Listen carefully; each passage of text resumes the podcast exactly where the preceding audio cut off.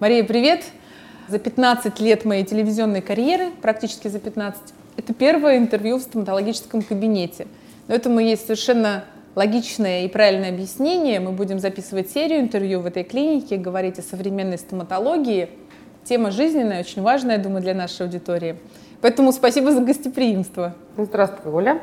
Поздравляю тебя с дебютом съемки в стоматологической клинике. С поздравлений на самом деле я должна начать, потому что буквально вчера состоялось, можно сказать, историческое эпохальное событие, потому что в прошлый раз, когда ты приходил в нашу студию на телеканал «Малина», речь только шла о смене названия клиники. Вчера появилась новая вывеска на том же самом месте, новое имя «Доктор Франк».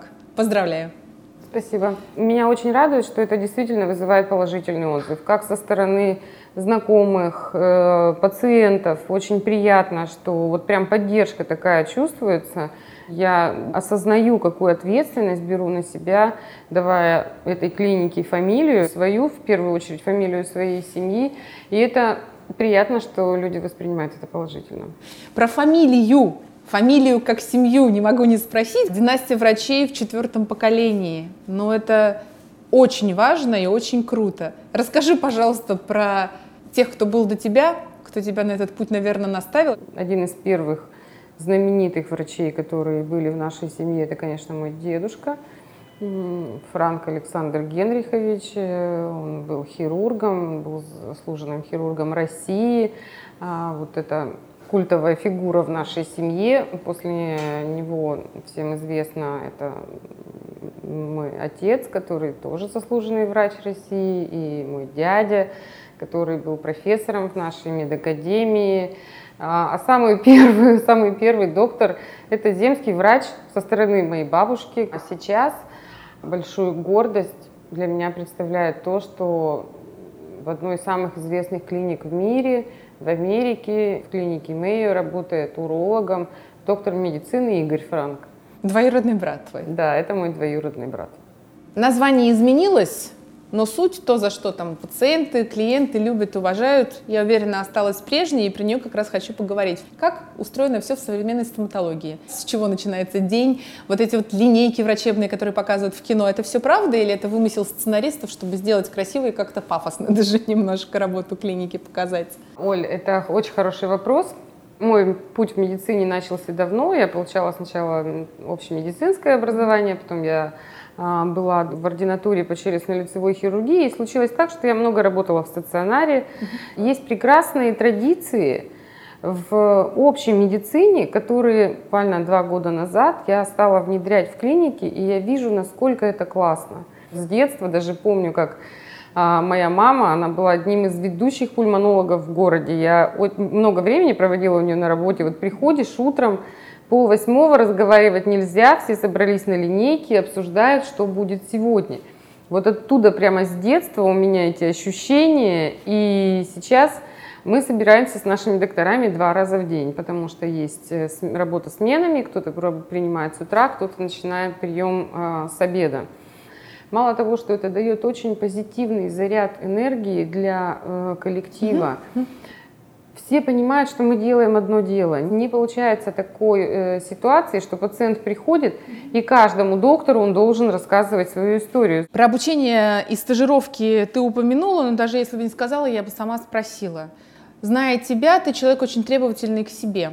Предполагаю я, что Мария Франк как работодатель, как управленец, достаточно жесткий человек. Так ли это? Если вот по-человечески спросить, то кто те люди, которые работают в клинике сейчас, какими они личностными и профессиональными характеристиками должны обладать, и кто никогда не сможет э, работать у тебя, с тобой и какие-то выдерживать стандарты? Очень серьезный вопрос.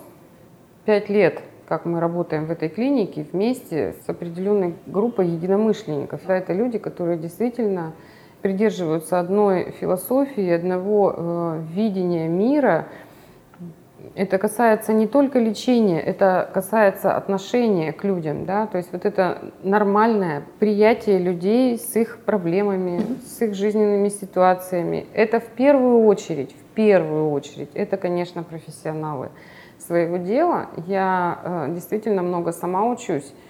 Давно придерживаюсь той точки зрения, что бесполезно заставлять кого-то учиться, это не принесет никаких результатов. То есть моя позиция как руководителя дать идею, посмотреть, кто в ней будет заинтересован, а потом мы найдем способ, как ее решить. То есть как, э, на какое обучение едет человек, как мы будем ее внедрять. Часть моих знакомых, э, прямо скажем, лечит зубы только в Германии. Мы можем, не конкретно здесь, доктор Франк, а вообще в России лечить как в Германии, в Германии как в России, в России как в Америке там, и так далее. Как вообще этот рынок выглядит? Кто у кого учится? Я могу с гордостью сказать, что есть прекрасные доктора в России, у которых приезжают учиться из-за рубежа. Это важный вопрос сейчас у многих людей, лечиться здесь или лечиться за рубежом. В нашей клинике вы можете получить качество как за рубежом, как в лучших клиниках Европы. То есть стоматологический мир открыт для всех э, участников профессиональных процессов. Все учатся, обмениваются опытом, и все эти технологии, все доступно здесь. У меня прекрасные отношения с докторами из Италии, из Франции, из Испании. Доступны электронные средства общения, почта, скайп. И вообще это, это не представляет сейчас труда. Например, если приходит пациент, и я понимаю, что я хочу узнать мнение вот того профессора. Такой спонтанный консилиум. Да, да, угу. это реально, это просто классно. Имея опыт плотного сотрудничества с доктором, это мой коллега из Твери, э, приезжает доктор-ортопед, так сложилось совершенно случайно, что мы начали работать вместе, вести вот такие совместные приемы пять лет назад. Примерно раз в два-три месяца мы встречаемся на пару дней в нашей клинике – Какие рождаются интересные решения? Это огромный плюс для меня, как для врача, естественно, для моего коллеги по работе, ну и в первую очередь для пациентов. Продумать тот идеальный конечный результат, к которому вы хотите прийти, и пошагово выстроить вот эти, предположим, полтора-два года, понимая, что вы должны просто вписать себя в жизнь этого человека так, чтобы он чувствовал себя комфортно. Вот это задача. Когда мы заканчивали э, лечение, у людей менялось не просто выражение лица, у них меняется мироощущение. И вот я сейчас говорю прям с дрожью в голосе, потому что я вижу эти другие, другие глаза, другое восприятие человека себя. Кто-то выходит замуж, кто-то меняет работу. Когда люди выходят, и мы, например, проводили лечение длительный период, год, два года, и они говорят, и что, все, мы закончили? И вы нам больше не позвоните, и мы к вам больше не будем приезжать. Ну, это прямо бальзам мне, это такой мед. Уже упоминала ты клинику Мэя. Не ее ли посещением ты случайно вдохновилась, чтобы создать здесь особенную атмосферу? Интересные научные фильмы, не говорю уже про подборку книг, это альбом по возрождению, Энди Уорхола и так далее. И я наблюдаю, как пациенты смотрят эти альбомы, откуда вот эта идея создать такую квинтэссенцию здесь, найти баланс между медициной и искусством. Почему ты придумала именно так? Клинике Мэя я была в этом году, когда у меня уже внутри моей клиники было кое-что сделано. Я поняла, что я, в общем, а, иду в правильном направлении.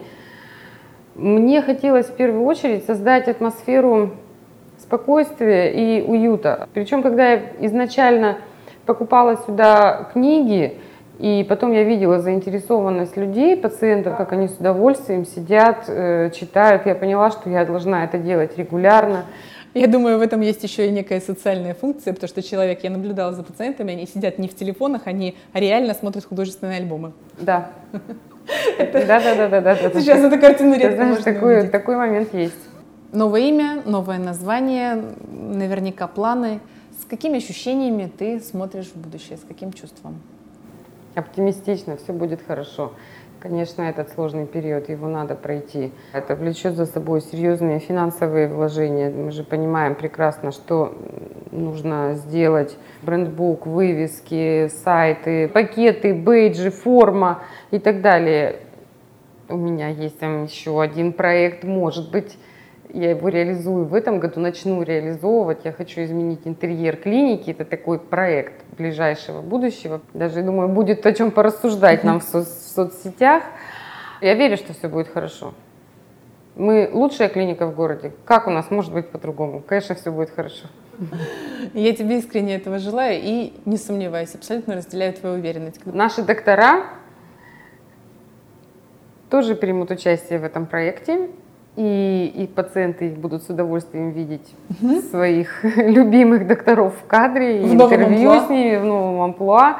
Это интересно. Спасибо. Спасибо вам.